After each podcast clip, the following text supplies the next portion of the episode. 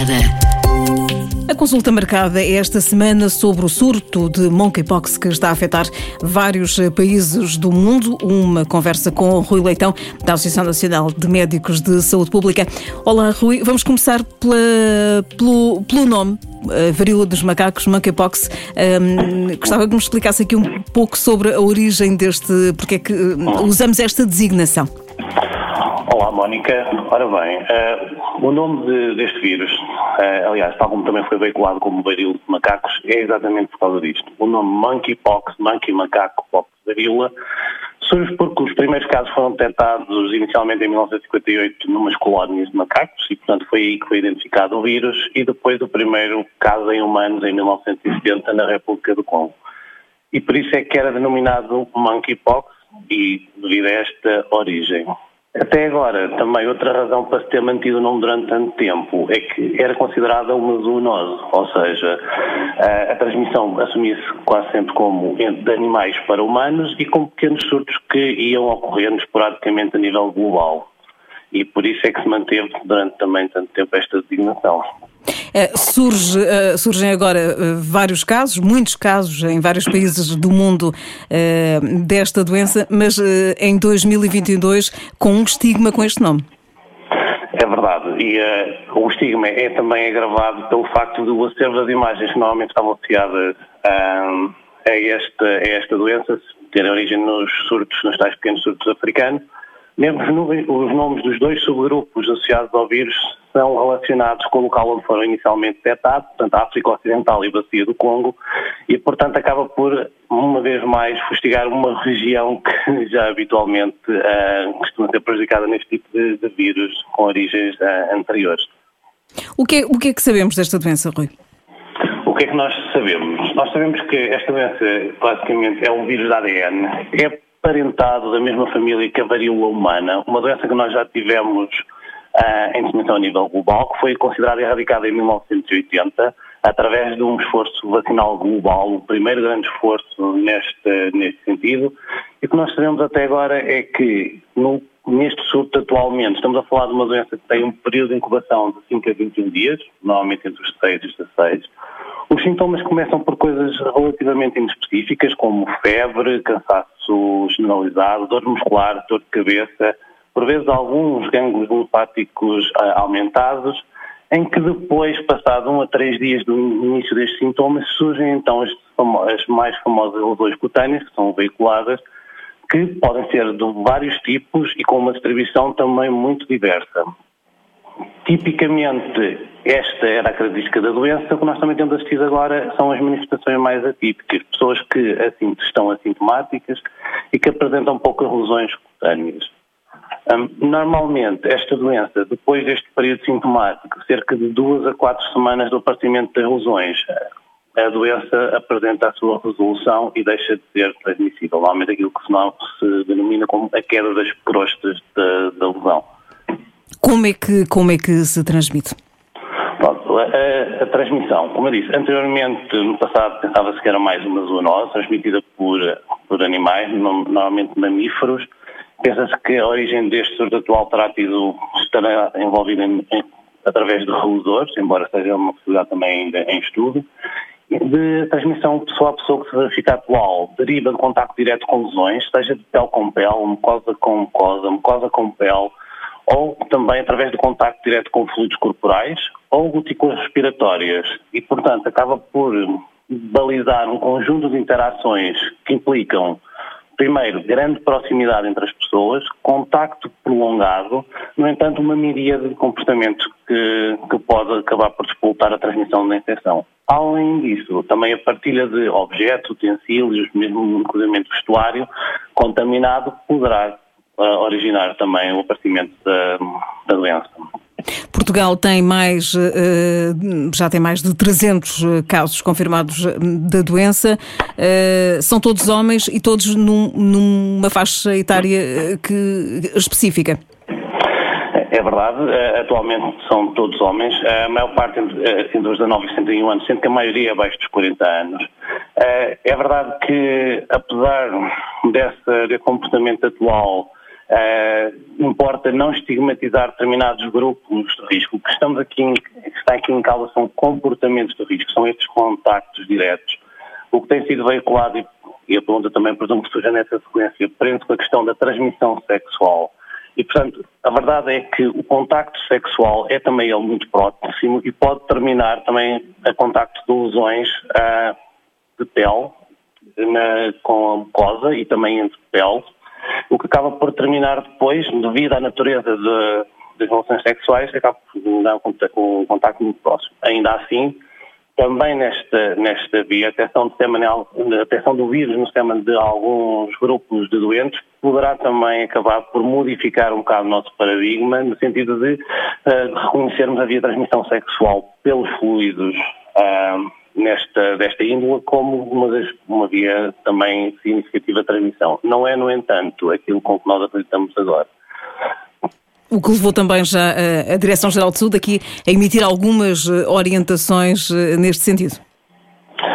Sim, ou seja, as orientações têm sido sempre no sentido não estigmatizante e na abordagem dos contactos de risco e, portanto, a verdade é que se tenta orientar que pessoas que iniciem o, o conjunto de sintomas que eu já referi e que reconheçam, que identifiquem o aparecimento de lesões mucosas deverão estar especialmente atentas.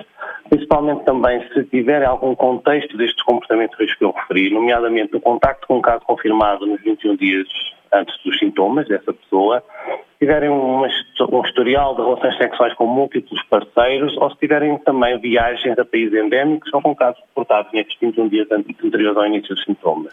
E se assim é, eh, estas pessoas deverão ligar para o SNS 24 para serem encaminhados para o Serviço de Urgência ou Consulta Especializada de Infecciologia e para assim desencadear depois a articulação com a saúde pública e o respectivo inquérito epidemiológico e rastreio de contactos.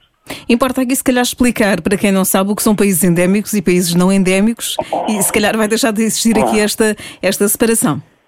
Ok, os países endémicos são países naqueles em que se reconhece que existe uma transmissão uh, da doença do portão em qualquer momento. Portanto, aqui classicamente a lista inclui países principalmente a África Ocidental e os países não endémicos são países em que habitualmente não têm transmissão de doença e que, portanto, uh, esta surge pela, pela primeira vez ou surge muito, muito esporadicamente, associada a de transmissão muito específicas.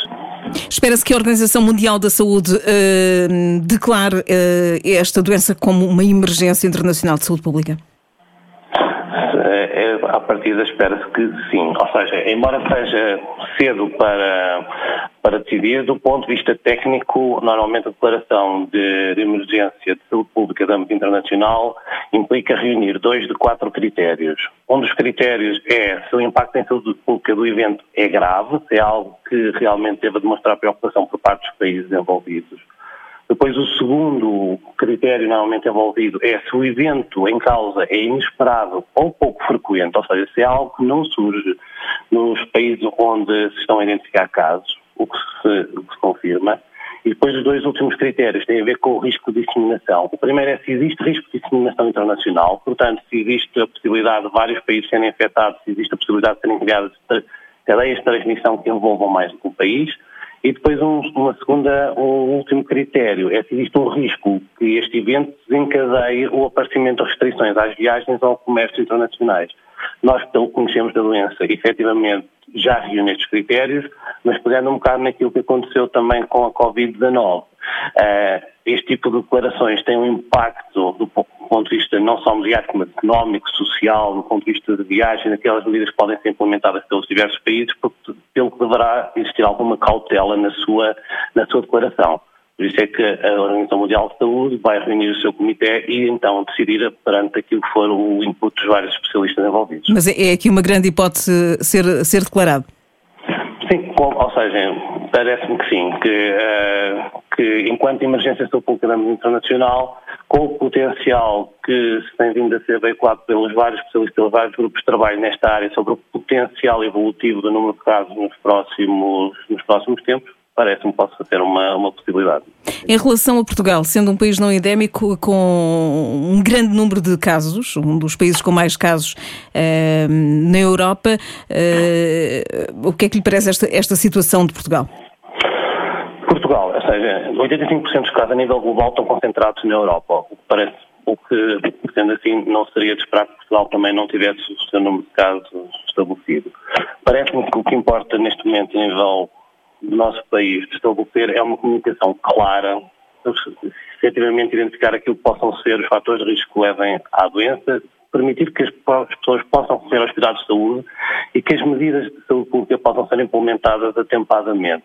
Tanto do ponto de vista individual, naquilo que é o isolamento dos casos e a monitorização dos contactos próximos, com a identificação rápida em função do contexto de risco em que, em que surgiram, como também depois a nível populacional, a necessidade de quem, os organizadores de eventos estarem alerta para esta problemática e apelar a que as pessoas potencialmente doentes se abstenham de participar nos mesmos. Uh, apesar da doença ter um potencial uh, evolutivo grande, do ponto de vista do número de casos, as medidas a implementar poderão, poderão ser bastante eficazes, terão, é claro, de, de continuar a trabalhar neste sentido. Em Portugal, o que é que está a ser feito nesta altura? Uh, portanto, está, está, está a ser o, o que trabalho é que está a ser feito e o que é que falta fazer? O que trabalho é que está a ser feito? Neste momento, a Direção-Geral de Saúde estabeleceu uma comunicação clara, ou seja, no sentido de poder chegar à população aquilo que é a definição de caso, com os quadros de sinais e sintomas e o contexto, os fatores de risco que deverão encadear a procura de cuidados de saúde. Já está previsto o isolamento dos, dos casos, com, através, nomeadamente, da emissão do certificado de capacidade temporária, permitindo que as pessoas possam ficar em casa uh, e não serem prejudicadas nesse sentido. A identificação rápida de contactos através do estabelecimento de uma cadeia de comunicação clara entre desde o momento em que um clínico notifique um caso suspeito ou confirmado desta doença, desencadeia depois uma resposta de saúde pública com a realização de inquérito epidemiológico e rastreio de de uma forma célere.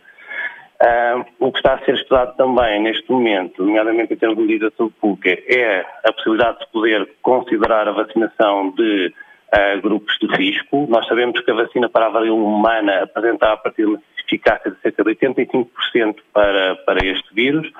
Os Estados Unidos e o Canadá já têm aprovado para este fim, já do decorrente de surtos esporádicos anteriores. Neste momento, a Comissão Técnica de Vacinação da Direção-Geral de Saúde e Infarmed estão a estudar também essa possibilidade, em conjunto, claro, com os parceiros europeus. E para quem não sabe, é uma vacina que não está no Plano Nacional de Vacinação. Exatamente, nem está disponível uh, ao público em geral. Está disponível enquanto reserva estratégica dos países para lidar com, com um potencial uh, ressurgimento da varíola humana, uma vez que, apesar dela estar erradicada, ela existe enquanto armazenada, nomeadamente em laboratórios de investigação ou enquanto potencial arma biológica que possa ser utilizada pelos países. Portanto, a maior parte dos países tem reserva estratégica que pode mobilizar em caso de necessidade. Em Portugal seria aqui, o que está aqui ponderado é a vacinação em grupos de risco. É assim, uh, num, neste tipo de contexto, assumindo que não, não haverá uma disponibilidade vacinal e que não, a situação atual não justifica e que não justificará uma campanha de vacinação do tipo, de, de tipo a que assistimos para a Covid-19, o que fará sentido, mesmo decorrente de, outras, de outros surtos de, de doenças com vias de transmissão semelhantes no passado, será a vacinação de grupos de risco específicos ou comportamentos de risco ou através da identificação, por exemplo, resultante de rastreio de contactos, esta identificação dos contactos próximos, poder disputar a vacinação. Mas é algo que ainda terá, estamos já a pensar no futuro, é, mas é algo que terá de ser, ser ponderado. É uma doença que nos deverá deixar alerta, mas não alarmados, é assim? Correto, eu diria que é o, é o tom certo. Portanto, é uma doença séria, no sentido em que a sua transmissão e seu aparecimento foi inesperado, tem já uma expressão global uh, importante, naquilo que diz respeito à sua gravidade, não tem associado a uma mortalidade elevada, e o seguro que está neste momento em circulação tem uma mortalidade descrita nos, nos estudos prévios no, no continente africano inferior a 1%. Ainda assim, devido ao seu potencial de disseminação, ao facto de ainda desconhecer algumas das suas vias de transmissão e aquilo que são as suas implicações do ponto de vista de saúde, deverá deixar-nos alerta. Consulta marcada.